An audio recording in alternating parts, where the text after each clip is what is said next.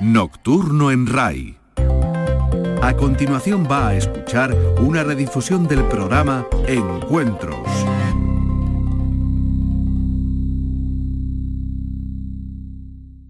Estamos ya en la medianoche nocturno en RAI, es el turno para el programa Encuentros. Maite Chacón entrevista al escritor Jesús Carrasco, autor de la novela multipremiada Intemperie. Ya ha publicado su tercera novela, Llévame a casa, una obra sobre las relaciones familiares. Disfrútenlo. Encuentros con Maite Chacón. RAI, Radio Andalucía Información.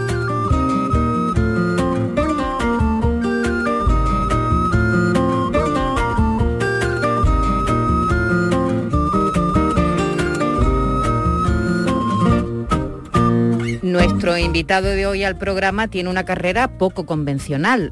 Es escritor, publicó su primera novela en el año 2013 y tuvo mucho éxito, mucho, en nuestro país y fuera de nuestras fronteras, donde ha sido traducido y publicado a muchas lenguas, en muchos países. Si les digo que esa primera novela se tituló Intemperie, ya sabrán que hoy nos encontramos con Jesús Carrasco. Tras ese impresionante debut, publicó su segunda novela, La Tierra que Pisamos, en el año 2016, que compartía algunas similitudes con la historia de violencia protagonizada por un niño en un tiempo y en un espacio indeterminado. Tras cinco años ha vuelto a publicar Llévame a casa, una novela que sucede en un lugar y en un tiempo perfectamente reconocibles y que nos pone por delante algunas cuestiones que están muy presentes en nuestro tiempo. ¿Qué pasa cuando nuestros padres se hacen mayores y nos necesitan? ¿Quién debe ocuparse de los cuidados de los familiares cuando se vuelven dependientes? ¿Son las mujeres todavía? ¿Somos las mujeres todavía a estas alturas las que nos encargamos mayoritariamente de los cuidados? ¿Deben los hijos, las hijas, renunciar a parte de su vida, de su libertad para atender a sus progenitores? ¿Por qué en esta sociedad tan hedonista cuesta tanto madurar? Estas son algunas de las cuestiones que plantea la novela Llévame a casa de Jesús Carrasco, publicada por Seis Barral. Jesús Carrasco, bienvenido. ¿Qué tal? ¿Cómo estáis? Muy bien. ¿Empezamos leyendo el primer capítulo? Venga, adelante. vamos. Perdón. Podría haber estado junto a su padre la noche en que murió, pero en cierto modo Juan Álvarez prefirió no hacerlo. No es que eligiera estar lejos de él en ese momento crucial, Simplemente siguió con lo que tenía entre manos, sin considerar urgentes los sucesivos avisos que su hermana Isabel le había ido enviando durante las semanas previas hasta que, llegado un momento, dejó de informarle. Juan, embriagado por los aromas de la turba fresca, interpretó aquel silencio como una señal de que las cosas iban mejor en lugar de lo contrario y siguió a lo suyo, cuidar de la colección de rododendros del Jardín Botánico de la ciudad de Edimburgo.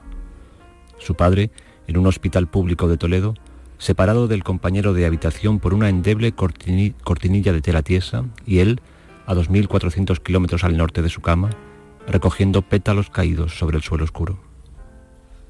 El protagonista de la novela es Juan, un hombre de alrededor de 50 años que vive desde hace cuatro en Edimburgo y vuelve a su pueblo, un pequeño pueblo de Toledo, al entierro de su padre como nos contaba, como hemos podido leer en este en, esta primer capítulo, no ha llegado a tiempo para verlo con vida, o mejor no ha tenido mucho interés en llegar a tiempo antes de que se produzca la muerte, aunque su hermana Isabel ha insistido por teléfono que el final de su padre era inminente. Jesús plantea muchas preguntas, muchas cuestiones, no sé si preguntas directas, pero sí muchas cuestiones en la novela, no sé si has encontrado alguna respuesta. Bueno, en primer lugar, antes de responder a tu pregunta, permíteme una pequeña matización. El personaje, aunque no se dice la edad que tiene, no estaría tan cerca de los 50 como de los 40, 30 y pico, 40. Sí, es algo más joven y esto es determinante. Ya con 50 años sería imperdonable eh, lo que este hombre hace, porque en realidad lo que está haciendo es alargar una especie de adolescencia hedonista como la que citabas al principio y llevarla ya a los 50 años me parecería, en fin, increíble, casi, casi ciencia ficción, aunque en fin, todo se puede dar también. Y me preguntabas, perdona porque el inciso se me ha... Pues te preguntaba que la, novela es verdad que plantea muchas cuestiones que están ahora mm. mismo, vamos, que están en nuestra sociedad, en las sociedades avanzadas, modernas, mm. y no sé si con la escritura has encontrado alguna respuesta. Bueno, en el plano personal, eh, no. Es decir, no, mi escritura no es terapéutica, no escribo ya para explicarme lo que sucede, ni para expiar una culpa, ni para ajustar cuentas, ni nada parecido. Si acaso escribo a consecuencia de esas cuentas que yo ya saldo mi vida privada con quien corresponda cara a cara, como tienen que ser las cosas, y expío mis penas y mis culpas de otra manera, digamos, en directo, en la vida real, y si acaso llega a la novela, llega al texto, pues la consecución, la consecuencia de, esa, de ese esfuerzo o de ese intento o de esa expiación. Pero en ningún caso el texto es para mí terapéutico. No he aprendido más de lo que ya supiera antes de escribirlo. la novela arranca con un hecho crucial en la vida de una persona que es la muerte de uno de sus padres. Juan mm, no ha querido, no ha podido, no ha tenido la fuerza, no ha tenido la voluntad de estar presente y ahí se desencadena, diremos, pues una serie de conflictos familiares. Es muy importante, ¿no? Mm, estar ahí en el momento adecuado. Bueno, creo que sí, diría que sí. Yo creo que eso es algo que compartimos todos. El, hecho de la muerte de uno de tus, de tu padre o de tu madre es un hecho radical y capital, es un hito en el camino de toda persona. Eh, recordamos evidentemente dónde estamos el 11S ese, o dónde estábamos cuando el hombre llegó a la luna, por supuesto recordamos, deberíamos recordar el momento el lugar y las condiciones en las que nuestros padres murieron, porque bueno, son figuras evidentemente, a decirlo, claves en nuestras vidas. Eh, lo que cada uno haga en ese momento, si está, perdón, o como el personaje de la novela, si no está, es algo que también sucede en la vida.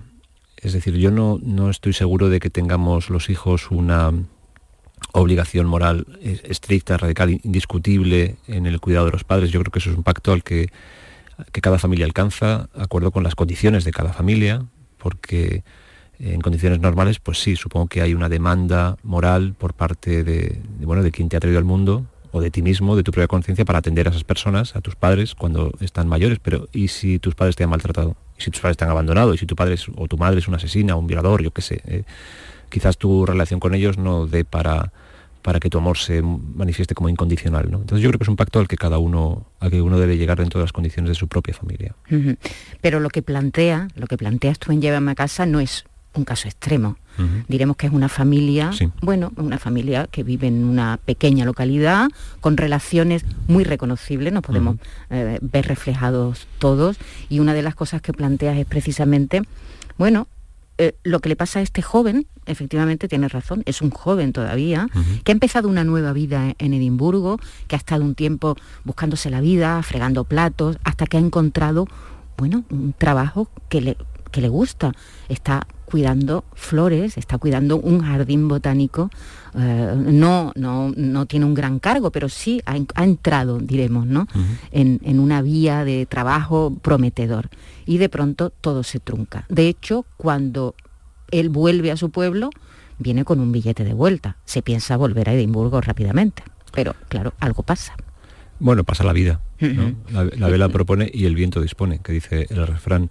Pasa la vida y él no contaba con la vida. O, si acaso solamente contaba con su vida. Es verdad que ha iniciado y que después de mucho esfuerzo ha conseguido abrir una puerta a su propia vida, una independencia, una realización, un camino propio, un espacio en el mundo y es la vida la que le pone una zancadilla, digamos, y le pone delante algo con lo que no contaba o con lo que él no quería contar, porque está claro que, bueno, pues al, final la muerte llega y llega la enfermedad y llega seguramente la, necesidad que otros tienen de nosotros, pero él no, había querido verlo.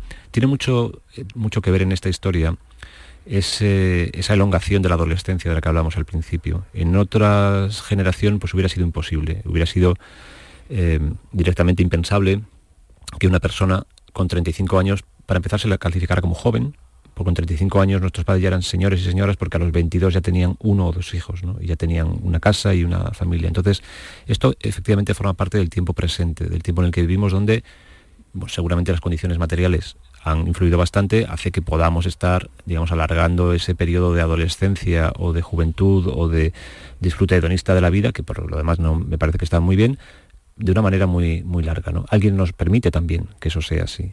Y el personaje pues seguía viviendo a sus treinta y pico años todavía en esa burbuja de, no sé si de placer, pero de, bueno, de egocentrismo, ¿no? sin atender a lo que había a su alrededor. Yo lo imagino a veces como un, un niño que juega solo en una habitación con sus juguetes y se siente fastidiado cuando su padre o su madre le llaman para que atienda una obligación, recoger unos calcetines o cualquier otra cosa, o simplemente bajar a comer. Entonces, bueno, pues ese, ese niño se siente contrariado porque le han quitado su juguete. Y este niño, Juan Álvarez, se siente eh, contrariado porque le han quitado su juguete, que es su incipiente vida propia. Es también un reflejo de cómo ha avanzado la sociedad, eh, eh, concretamente española, la, nuestra porque claro, es la primera, nosotros pertenecemos, tanto tú como yo, como Juan, aunque yo sea bastante más mayor, pertenecemos a, a, una generación bueno, que ha salido de su casa, muchos no hemos vuelto, hemos salido de los pueblos, no hemos vuelto, hemos hecho nuestra vida. Los padres a veces se convierten en extraños, en desconocidos, ya, ya no tenemos el contacto diario. Eh, la familia cambia radicalmente, como tú decías, no tiene nada que ver con lo que ha pasado ancestralmente, ¿no? Eh, es decir, que nosotros pertenecemos a una familia que ha hecho un rompimiento muy claro con la tradición, con la tradición también de los cuidados, ¿no? Bueno, somos hijos de esta sociedad y de este tiempo. No sé si podríamos haber hecho otra cosa que la que hemos hecho. Yo creo que hemos disfrutado de las oportunidades que nuestros padres eh, labraron para nosotros. Nuestros padres, la generación previa, la generación de la posguerra, eh, pues estuvo muy ocupada, por desgracia, durante toda su vida, sacando adelante a sus familias y al país entero han sido las familias, aparte de, bueno, pues todas las decisiones políticas, económicas que hayan podido tomar, pero en el día a día, en la casa, en cada una de las casas eran las, familias las que sacaban adelante a las familias y al país. Entonces, gracias a ese esfuerzo colectivo, nosotros, sus hijos, hemos podido disfrutar de becas eh, para, para educarnos, de universidades públicas y hemos podido bueno, pues salir en busca de, de otro futuro diferente, uno elegido, ni mejor ni peor, uno elegido, uno quiso o pudo ser biólogo y se fue a donde la biología le reclamaba, que no era precisamente su pueblo. ¿no? Pero decís una cosa interesante, eh, de los hijos que hemos salido de los pueblos y nos hemos establecido en las ciudades y nos hemos separado definitivamente de ese territorio ancestral o familiar, eh, que volvemos a casa y, y en cierto modo nuestros padres son desconocidos. Yo creo que ese fenómeno también se daba y se da en las familias que permanecen unidas durante toda la vida. Es decir, yo no creo que tenga tanto que ver con la distancia o la ruptura o el cambio generacional, sino con una forma de eh, relacionarse dentro de las casas, que generalmente establece un tipo de vínculo, un tipo de silencio, un tipo de regla en el que precisamente el conocimiento profundo del otro no se da. Yo descubro ese conocimiento profundo de mis, o más profundo de mis hermanos y de mi madre, ya muy mayor. O sea, cuando ya todos estamos en el mismo lugar.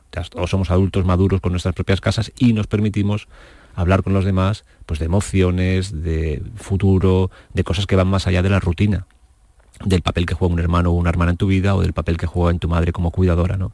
Ahora ya mi madre empieza a ser un poco ya mi amiga, cosa que antes no había sucedido. Entonces yo creo que eh, esa distancia o, ese desconocimiento que tenemos los unos con respecto a los otros tiene más que ver con, los códigos familiares que con la distancia física. Sin embargo, Juan, cuando vuelve a su casa, eh, no, no, desde que se ha marchado a vivir a Edimburgo, no viene muy a menudo, espacia, diremos, los tiempos en los que no está con su familia, y, tiene algo que nos pasa también cuando volvemos a las casas de nuestros padres, una cierta extrañeza también con los objetos, un, un reconocimiento, pero también bueno, pues esa visión nueva, ¿no? Es como las casas parece que se encogen, las cosas parece que les ven las goteras, el deterioro, esa mirada que tiene Juan, que no deja de ser tierna también, pero, pero muy real, ¿no? De lo que es ya su casa, de lo que es ya su madre.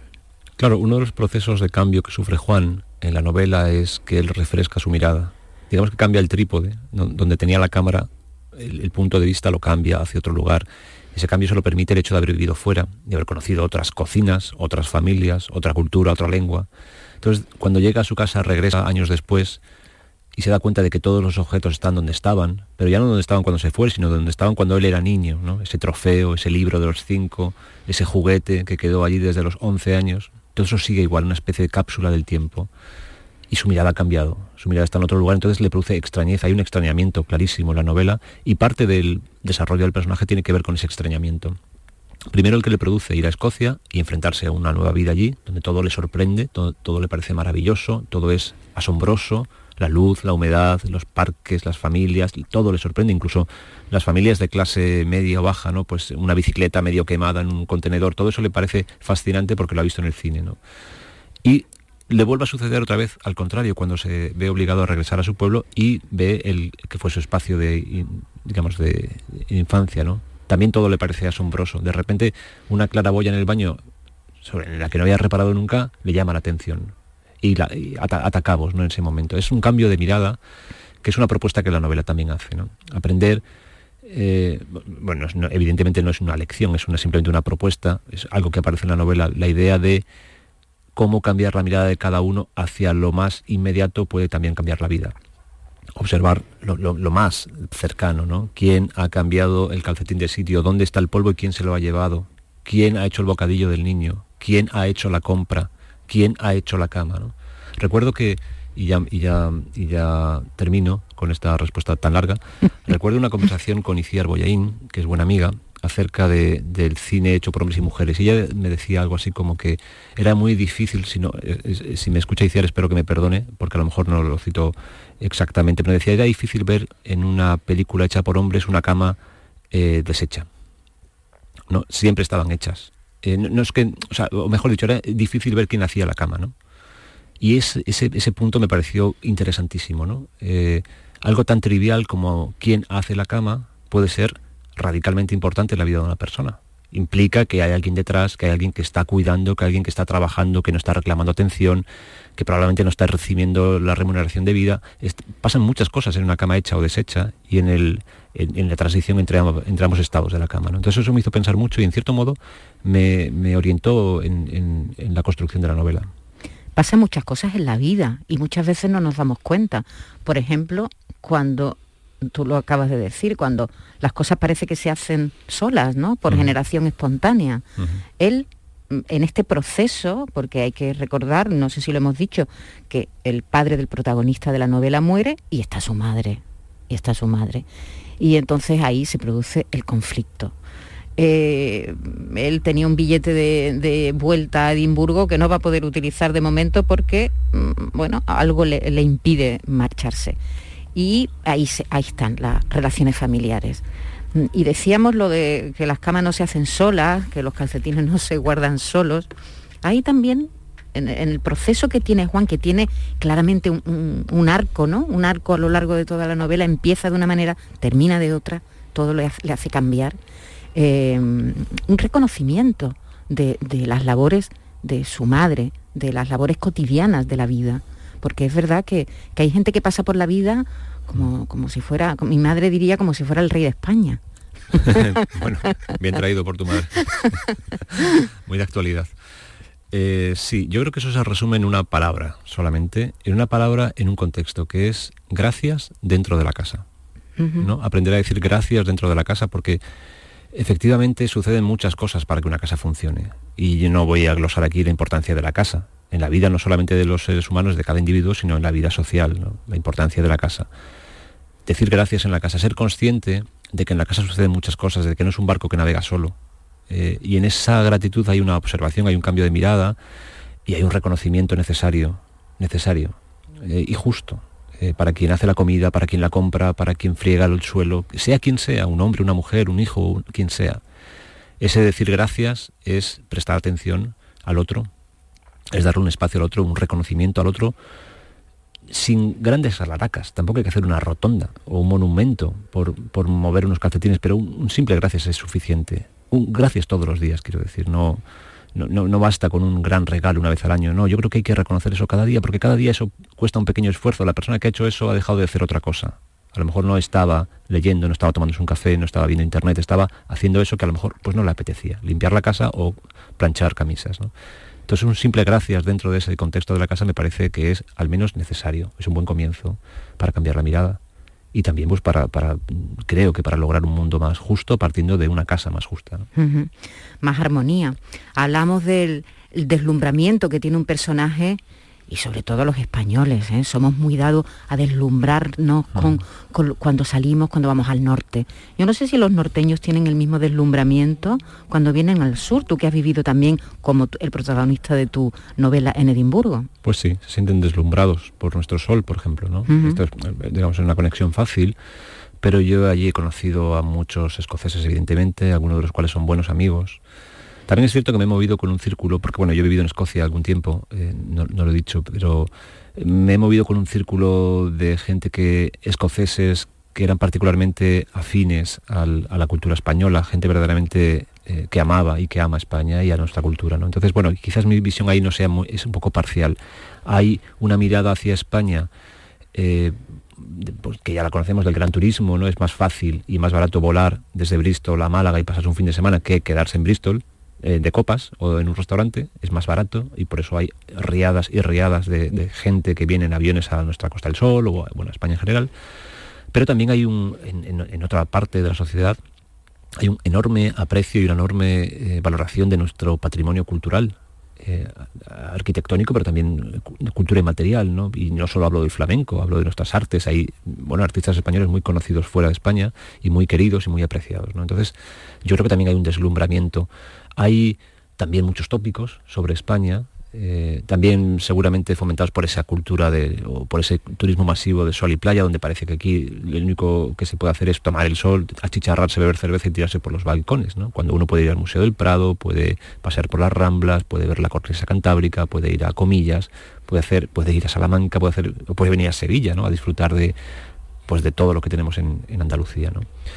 Entonces también hay ese, ese, aprecio por la cultura española. De hecho, el hispanismo como tradición eh, académica está sobre todo en el Reino Unido. ¿no? Los mejores hispanistas suelen ser británicos. ¿no? Hay una mirada, eh, diría, muy, muy valorativa de, nuestro, de nuestra cultura y de nuestro patrimonio. ¿Y a ti qué te, sirvió vivir fuera de España para mm, volver a ver nuestro país de otra manera? Sin duda, por supuesto. Yo creo que esa es una experiencia común a todos los que han vivido fuera de su país. ¿Mejor o peor? Más justa, más justa. Eh, uno tiende a comparar, claro, yo en mi día a día en Escocia pues eh, seguía más la actualidad británica que la española, por ejemplo. Además yo viví allí en el periodo en el que se debatía el Brexit viví el referéndum del Brexit, viví la votación del Brexit, viví los dos años de negociaciones en el Parlamento que fueron apasionantes y, torturantes también. Y en Escocia especialmente. Y en Escocia con una, con una derivada particular de Claro, porque ellos sí que son europeístas, mayoritariamente. Sí, mayoritariamente sí, y además lo seguramente se vea refrendado en las próximas elecciones. Eh, de todo pinta que el Partido Nacional Escocés va, a obtener unos resultados históricos, eh, precisamente recogiendo el descontento de la mayor parte de los escoceses hacia el comportamiento de de Londres en este caso.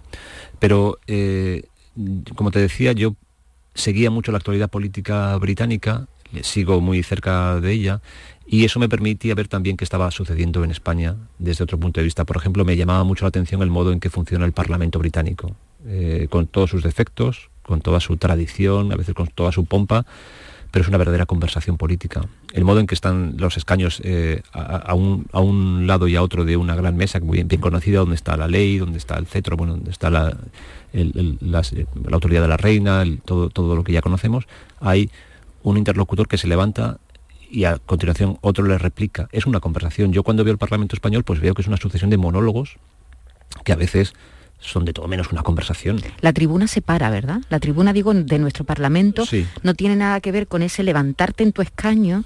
Por cierto, están súper pegados, hombro mm. con hombro prácticamente, ¿no? Es que y, es muy pequeño, están muy, muy cerca. Es que hay más, miembros del Parlamento que espacios en el...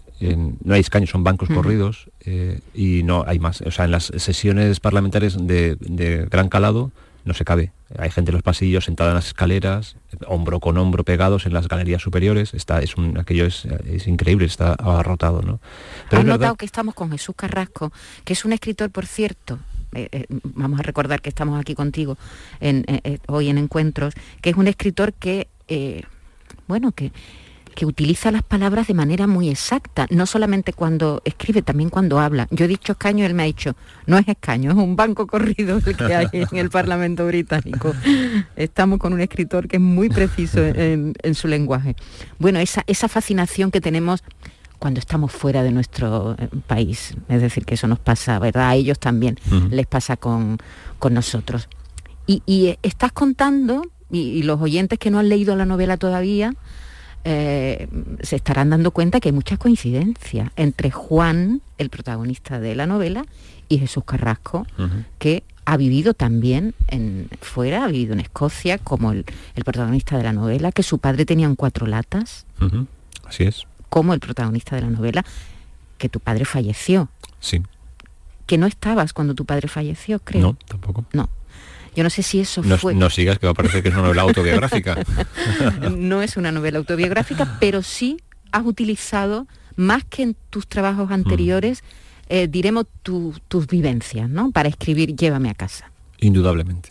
Eh, me gustaría negar esta, este hecho porque soy muy tímido y muy celoso de mi privacidad, pero no puedo, no puedo evitarlo, es así. Efectivamente hay muchas coincidencias entre lo que sucede en la novela y lo que me ha ido sucediendo a mí en la vida. Y fundamentalmente hay una consecuencia que pasa, o sea, una, eh, una condición de la novela que pasa más inadvertida quizás, que es la edad del personaje. El personaje mira desde una edad que es la que yo tengo, más o menos, aproximadamente, o muy cercana a la que yo tengo. Es decir, ya tiene la madurez suficiente y el recorrido suficiente como para, por ejemplo, darse cuenta de que hay una madre, en este caso, que le pueda necesitar y se siente impelido a ejercer esa responsabilidad, ¿no? Se siente interpelado por esa responsabilidad. Entonces es algo que yo ya por edad también voy viendo. Eh, yo ya venía haciendo ese recorrido como, como muchos otros, cada uno tiene su ritmo, pero a mí también la vida ya me va poniendo por delante las preguntas que le pone a Juan. Entonces quizás de todos los elementos que hay, que son muchos conocidos por mí, ese sea el más, eh, el, más, eh, el que más identifica la novela como algo autobiográfico. No solamente eso, sino el espacio que has elegido donde se sucede esta, esta historia. Es un espacio que es tu espacio, donde has vivido hasta, hasta la adolescencia o un poquito más, ¿no? Hasta la primera juventud, diremos, que te fuiste, que te marchaste a estudiar fuera. Eh, ahí está el paisaje, ahí está, bueno, las, tú eres muy delgado, seguro que corres, ¿no? Sí, corrí durante muchos años, sí. Sigo, sigo eh, renqueando por las calles de Sevilla, sí. tu protagonista también corre, y corre y se reencuentra con... La, la verdad es que la peripecia de Juan es muy es muy entrañable, Jesús, te lo tengo que decir, porque cuando al principio resulta el, personaje, si no antipático, sí, bueno, no entiendes muy bien, mm, no entiendes que él no entienda, ¿no? no entiendes que él no entienda la situación por la que está pasando su familia.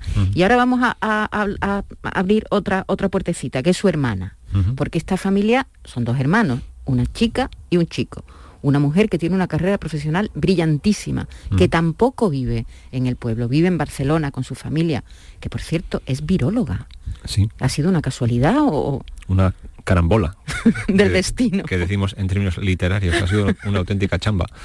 Porque, bueno, cuando yo buscaba un perfil exitoso en lo profesional para Isabel, la hermana de Juan, tenía claro que tenía que ser, tenía que tener una dimensión laboral muy potente porque porque yo quería que fuera una mujer representativa de su, también de su tiempo, ¿no? Eh, que, ha, alcanzado pues, grandes metas en su trabajo y que, eso también les reclama la atención y la energía que a cualquier hombre les reclama el suyo, solo que bueno, a las mujeres hasta, ahora además se les exige que no solamente atiendan a sus obligaciones profesionales, por exitosas y demandantes que sean, sino también a la vida de la casa. Entonces yo quería que Isabel tuviera ese perfil profesional muy fuerte y tiré pues de una referencia muy querida para mí que es de, dos amigos. Durante un tiempo, cuando yo viví en Madrid, me relacioné por casualidades del destino con un grupo de eh, biólogos, biólogos moleculares, virólogos, que eran muy jóvenes, empezaban sus carreras en ese momento y con los que he seguido en contacto.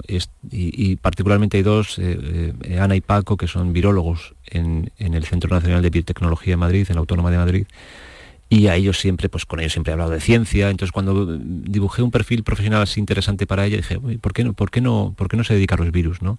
Y de hecho cogí una experiencia profesional que habían tenido ellos, empresarial, algo parecido, ¿no? Es una cosa muy frecuente en, ciencia, ¿no? Que surjan empresas, eh, digamos, que se encarguen de desarrollar una patente particular que ha surgido de una investigación. Entonces, bueno, esa estructura me venía perfecta para el perfil de, de Isabel vete a saber, o sea, muy poco después de repente la virología y la biología eh, eh, se puso en primera línea en la actualidad pública. Entonces, bueno, fue una auténtica chamba, desde luego. Sí, porque la novela está, la terminaste de escribir antes de que empezara el, lío donde estamos, antes de la pandemia. Sí, prácticamente con la campana. Yo empecé a escribir la novela en, en, eh, en la alfalfa, diría yo. porque recuerdo que estaba en la alfalfa un viernes de principios de diciembre de 2019 con unos amigos. El alfalfa en el barrio de Sevilla. Sí, en el barrio de Sevilla, la alfalfa. Eh, y me subí a casa esa noche y abrí el ordenador, estaba inquieto, me encontré con 15 o 20 páginas de una novela que había empezado a escribir o de un intento de novela me gustó, me puse, me puse, me puse y sin darme cuenta, pues es que me pasé casi cuatro o cinco semanas sin parar de escribir. Y concluí la novela, vino las vacaciones de Navidad cuando todavía podíamos viajar. Había ecos muy lejanos de, que pasaba algo en China, esas, cosas, eh, esas cosas que se iban a quedar allí. Y así, mediados de enero, más o menos después de Reyes, concluí ese primer borrador torrencial de la novela. Y luego lo que vino después, muy poco después, pues ya es por todos sabidos. Eh, eh, decimos la coincidencia, ¿no? De que uno de los personajes, en este caso la hermana, sobre la que hasta el momento que ocurre el fallecimiento de su padre, aunque viva fuera, aunque esté alejada también miles de kilómetros o mil kilómetros, sigue recayendo la responsabilidad de los cuidados, bueno, pues eh, algo cambia en su vida, se tiene que ir y entonces cuando le llega el lío a Juan y, se le plantea, bueno, que a partir de ese momento se tiene que encargar de su madre con todo lo que eso supone para él, ¿no? Para este hombre de 35 años que acaba de empezar a sacar la cabeza en, en Edimburgo. Y esto también plantea otra cuestión, el libro, que es la cuestión del género. Es decir, todavía a estas alturas, con todo lo que ha caído, las mujeres mayoritariamente están al cuidado de los niños y de los padres, Jesús. No, avanza, estamos avanzando muchísimo, pero todavía queda mucho por avanzar. Yo diría que sí, queda muchísimo. Es una, es, bueno, se puede ver el vaso de muchas formas, ¿no? Al menos dos, medio lleno y medio vacío, depende de quién lo mire. Venimos de, de una ausencia absoluta del hombre prácticamente al 100% de los cuidados, casos en las generaciones previas, hace 10, 15, 20 años, nadie, ningún hombre se sentía interpelado por este asunto. Muchos hombres ya nos sentimos absolutamente interpelados y a veces hasta avergonzados. Y decías, ¿cómo Juan no se da cuenta de lo que, de una cosa tan evidente? Y cómo yo en este caso no me daba cuenta de cosas tan evidentes, ¿no? Como hombre de quién llevaba el calcetín, de quién hacía la comida, de quién cuidaba, de que quién preveía que ese día llovería y que los niños tendrían que necesitar quizás dentro de algunas horas un chubasquero. Yo no tenía la cabeza puesta en eso. Eh, y me asombra, me asombra, me, asombra haber sido, haber sido inconsciente ante una realidad tan evidente. Entonces los hombres, muchos hombres, entre los que yo me incluyo con, con, bueno, con agradecimiento a las mujeres que me han enseñado y que me enseñan, pues nos hemos ido incorporando a, algo que es de justicia, como decía antes. Ya no es una cuestión de género, es simplemente de justicia. No, una mitad de la población no tiene por qué cargar con un 70% del trabajo. ¿no? Es injusto como es injusto que una mujer por el mismo trabajo cobre menos que una mujer tenga una pensión de jubilación menor, pues porque los trabajos que ha podido hacer precisamente por atender a los cuidados, pues haya cotizado menos o haya accedido a puestos de trabajo, mm, en fin, menos... Eh, de, otro tipo, ¿no? De, otra calidad. Entonces, bueno, eso sigue pasando. Queda un, o sea, se puede ver el vaso como medio lleno, pero desde luego como medio vacío. Hay que muchísimo por avanzar. Es que seguimos hablando de ello. Seguimos todavía con un corpus legislativo al que le queda mucho trabajo por hacer o mucho recorrido por hacer, desplegarse en muchas facetas para que verdaderamente la igualdad llegue, llegue la conciliación, llegue la igualdad, llegue la igualdad en todos los sentidos. El reparto, la justicia, en definitiva, ya está, no es una cuestión de hombres y mujeres, es una cuestión de justicia social y humana, ¿no? Y de dignidad humana. Entonces, bueno, eh, yo espero que cada vez más hombres se incorporen, nos incorporemos a la plena, a la plena vida, porque ya no solamente que asumamos una carga que no estábamos de trabajo que no estábamos asumiendo, es que también accedemos a un mundo que yo particularmente, igual se me puede decir que soy naif eh, o, o advenedizo, no lo sé, creo que tiene mucha, una enorme riqueza emocional, por ejemplo. Esa es uno de los para mí, eh, forma de ver, eso es uno de los hallazgos de la novela. Un hombre que se enfrenta a lo que nunca se ha enfrentado, que se da cuenta de que tiene que dar un paso, de que se le reclama en un momento muy importante en la vida de la familia. Y el arco, diremos, que hace el personaje es un arco feliz. Es decir, no, no hablamos de... Hablamos de que es un arco mm, que poco a poco te va reconciliando eh, con él, él se va reconciliando con su realidad y él va descubriendo las cosas positivas que tiene. También darte, cuidar, que es algo que, bueno, que, es muy bonito eso. Descubrir ese, ese proceso, un proceso que a él le cuesta, porque a ver, vamos por partes. Eh, la madre se queda con una pensión mm, después de, enviudar, con una pensión muy corta. Esto es otra realidad que, se, que está ahora mismo presente ¿qué pasa con, los jubilados y sobre todo con las mujeres que no han cotizado y que se quedan con la mitad de la pensión de los maridos? Muchas veces no pueden ni sobrevivir solas. Sí, Eso también está ahí en la novela. Sí, desde luego que está. Eso sucede, sigue sucediendo y es, eh, es difícil de tragar. ¿no? Sobre todo por una dimensión eh, no, muy ponderada hasta el momento, y es que esas mujeres que reciben una pensión eh, muy escasita, hasta ahora han sido consideradas amas de casa. Y la, digamos, la, la etiqueta ama de casa parecía que no tenía ninguna dimensión laboral, es decir, no generaba ningún derecho. Eh, como decíamos antes, algo que había que hacer, no se daba por supuesto. Sin embargo, esas mujeres, mi madre y tantas madres, han sacado adelante, al, sin ese cuidado en las casas, sin ese trabajo, sin esa función laboral dentro de la sociedad, la sociedad no funcionaría. Alguien tiene que alguien ha planchado la camisa de ese hombre que sale a trabajar. Eso sí, se le mete la pluma sale el dinero. ¿eh? Claro, si, mm. si pusiéramos las horas y, tasáramos las horas de trabajo, como han sido, pues es que sería merecerían un sueldo muy grande, porque no, son ocho horas de trabajo, y no solamente es que sino es que la sociedad no funcionaría. Claro, no funcionaría. Entonces, también es una doble injusticia. Es una doble injusticia que se queden con esa pensión casi que es una especie de limosna, ¿no? Eh, de, una, un estipendio por, por, dignidad, ¿no? Para que esta persona no, no lo pase mal. Bueno, espérate, a ver si esta persona ha trabajado durante 12 horas al día durante los últimos 50 años y a ver si eso ha tenido alguna repercusión en el, funcionamiento de la sociedad. ¿no? Entonces, yo creo que ya debería haber un reconocimiento laboral de las horas de trabajo en la casa, del cuidado de la casa y por supuesto del, trabajo de cuidados, por ejemplo, ¿no? Muchas, eh, muchos cuidados de, eh, eh, hacia personas dependientes están siendo asumidos por las familias eh, y a veces son trabajos dignos de un profesional. Pues cargar con un gran dependiente físicamente, motrizmente es complicado, no sé, ya no, te digo lo que puede ser, pues, pues cuidar a una persona con un Alzheimer severo durante muchos años. Eh, o con una gran demencia, en fin, son trabajos que, requieren de un conocimiento de profesional enorme, que si lo hiciera un profesional lo cobraría y lo cobraría pues seguramente no tan dignamente como debería, pero desde luego tendría una remuneración económica. Entonces, bueno, pues todo eso tiene que ser atendido por la sociedad, yo creo. Sí, mm. lo que queremos es una sociedad más digna y más justa. Más justa. Y yo decía al principio que la novela eh, Llévame a casa, publicada por Jesús Carrasco, planteaba temas pues completamente mm, actuales y que están ahí en el debate, o deberían estar, desde luego.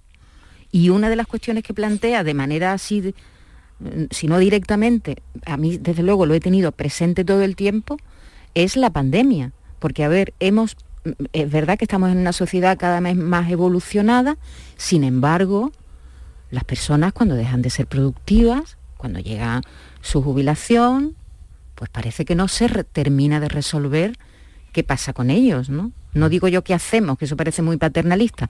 ¿Qué pasa con ellos? ¿Qué pasa? Y se ha demostrado, en la pandemia han sido ha sido terrible lo que ha pasado con las personas mayores en, en las residencias de ancianos, con unos fallecimientos tremendos. No, no en una sociedad avanzada como la nuestra, no terminamos de resolver eso, Jesús. No, no está bien resuelto. Yo creo que ese es un efecto, uno de los efectos más perniciosos del capitalismo como sistema económico.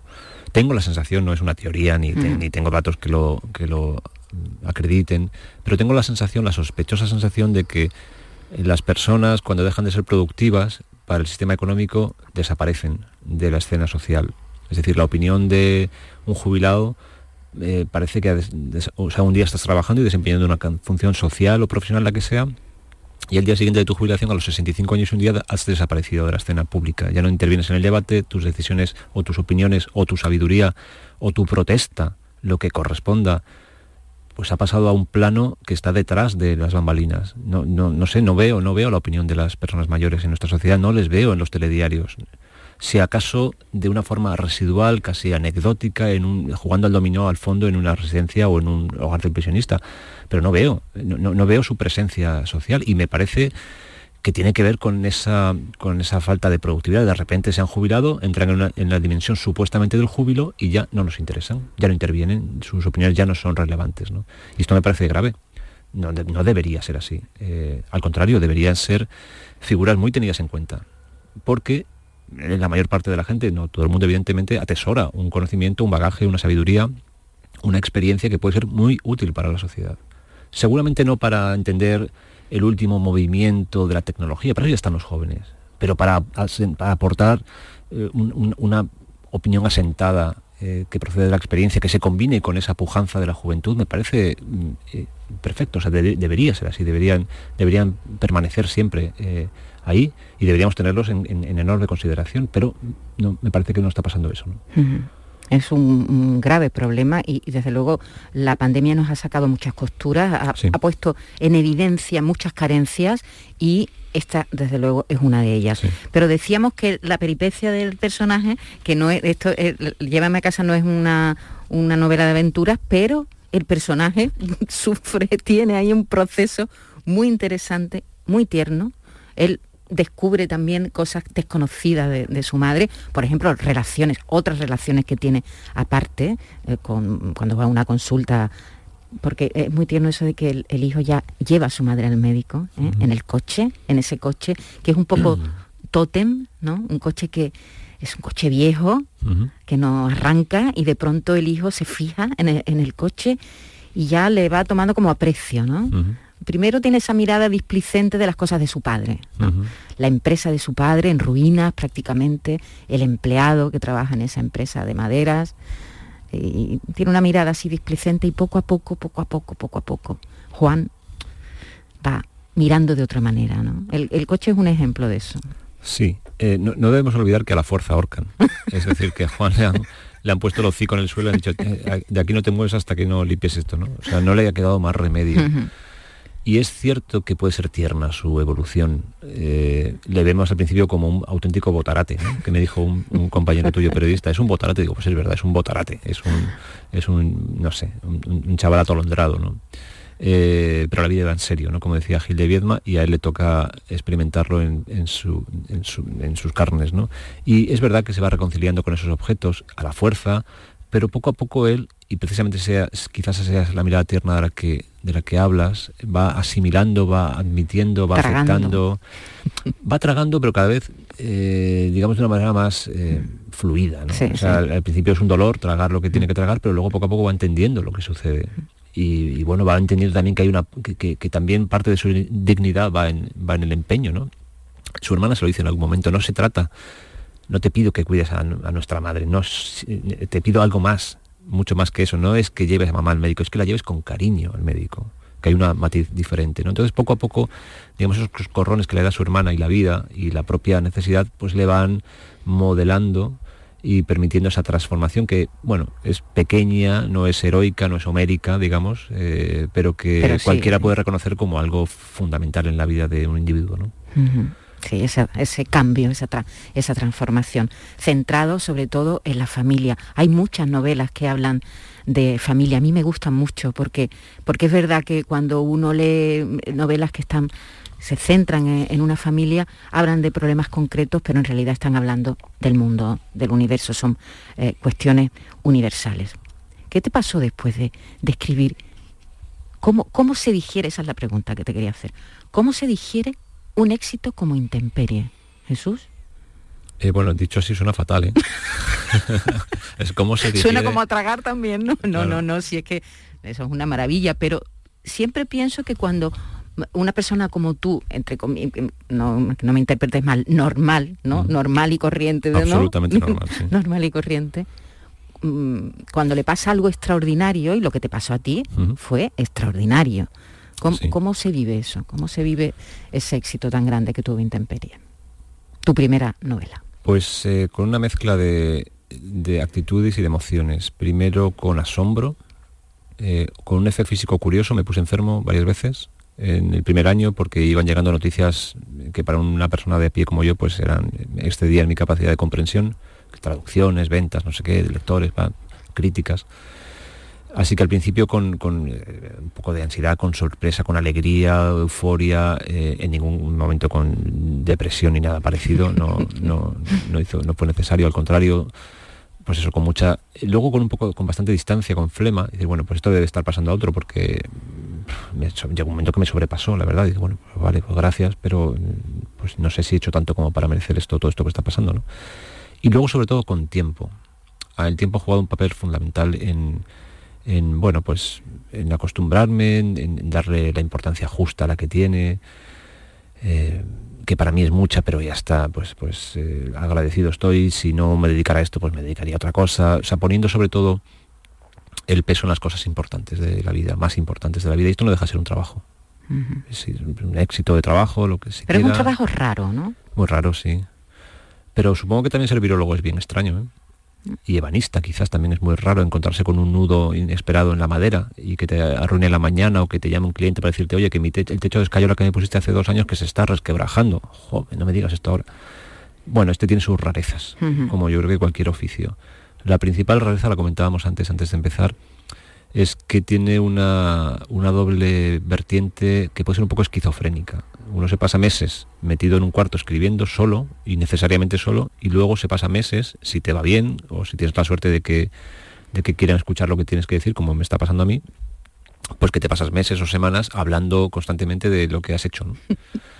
Y es, bueno, es un poco, yo creo que demanda atributos contrarios en la persona. Por un lado, una capacidad de concentración, de aislamiento importante y por otra parte, una capacidad de comunicación también importante. Depende de cómo, cómo, te vaya en el asunto, ¿no? Entonces, bueno, eh, yo, yo, agradezco porque es igual que cuando llegan eh, el viernes quieres un fin de semana, a veces cuando llega el domingo quieres que llegue el lunes porque te apetece volver a hacer lo que estabas haciendo y has descansado. ¿no? Entonces yo creo que se, bueno, se van estableciendo equilibrios y siempre, desde luego, todo eso, todo, todo, todo lo que está pasando con gratitud y alegría y emoción. Es maravilloso eh, poder vivir de la literatura, hacer lo que me da la gana, que es escribir. Eh, tengo la sensación de que eres un hombre tranquilo, ¿no? Creo que sí. Sí, porque nunca has hablado de... Ayer, me puse nervioso en la calle Francos. ¿Qué te pasó? Me pasa una cosa, y lo digo ahora en la radio de la calle Francos, aquí en Sevilla, una calle peatonal, vengo de recoger a las niñas del colegio y todos los días me encuentro con una chica que viene a la misma hora en un patinete eléctrico a toda velocidad. Y ya he intentado pararla dos o tres veces con grandes gestos, por favor, para, quiero decirte algo y eh, frena un poquito cuando llega a mi, a mi altura, como que va a parar para que, y acelera y se va. Y entonces me puse muy nervioso ayer porque dije, ¿cómo puede ser tan mal educada? Eh, es que uno de los días tuve que tirar de un niño para que no la atropellara, ¿no? Entonces me di cuenta de que la mala educación me enervaba, me ponía muy intranquilo y menos mal que había una amiga al lado y dijo, no te lo lleves esto al, al, al, hígado porque te vas a poner enfermo. Y es verdad, me, me, me, puse de repente muy nervioso. Pero salvo en la calle Francos, a las 2 y 10 eh, generalmente en general eres, un hombre tranquilo, porque en ningún momento cuando te he preguntado por, por el proceso, ¿no? Después de, publicar Intemperie y después de lo que pasó con Intemperie, eh, me has dicho miedo a defraudar después. Que eso es algo que algunos, algunos mm, creadores tienen cuando tienen un gran éxito, que es, Dios mío, seré un impostor, ¿Esto mm. será un espejismo? ¿Eso te pasó por la cabeza?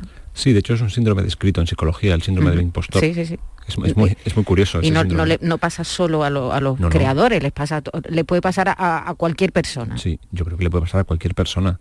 Sobre todo si te cambian el ritmo. O sea, si lo que sucede excede a lo que tú habías pensado. De repente hay un acelerón y dices, espérate, a ver si toda esta gente que me está escuchando aquí se va a dar cuenta enseguida de que, de que no tengo mucho que contar de que no soy un intelectual como ellos piensan, y que yo estaba en mi casa, escribí esta historia y, bueno, pues la ha ido bien, pero, pero entonces e, es verdad que hay una expectativa, pero también hay una actitud ante esa expectativa, es decir, bueno, pues yo soy el que soy.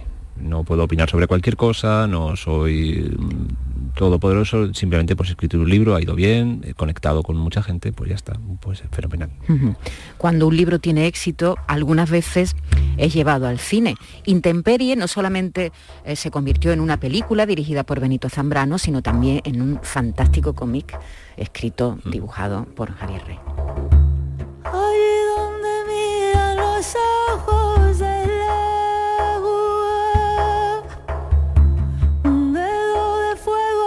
soñar a mí.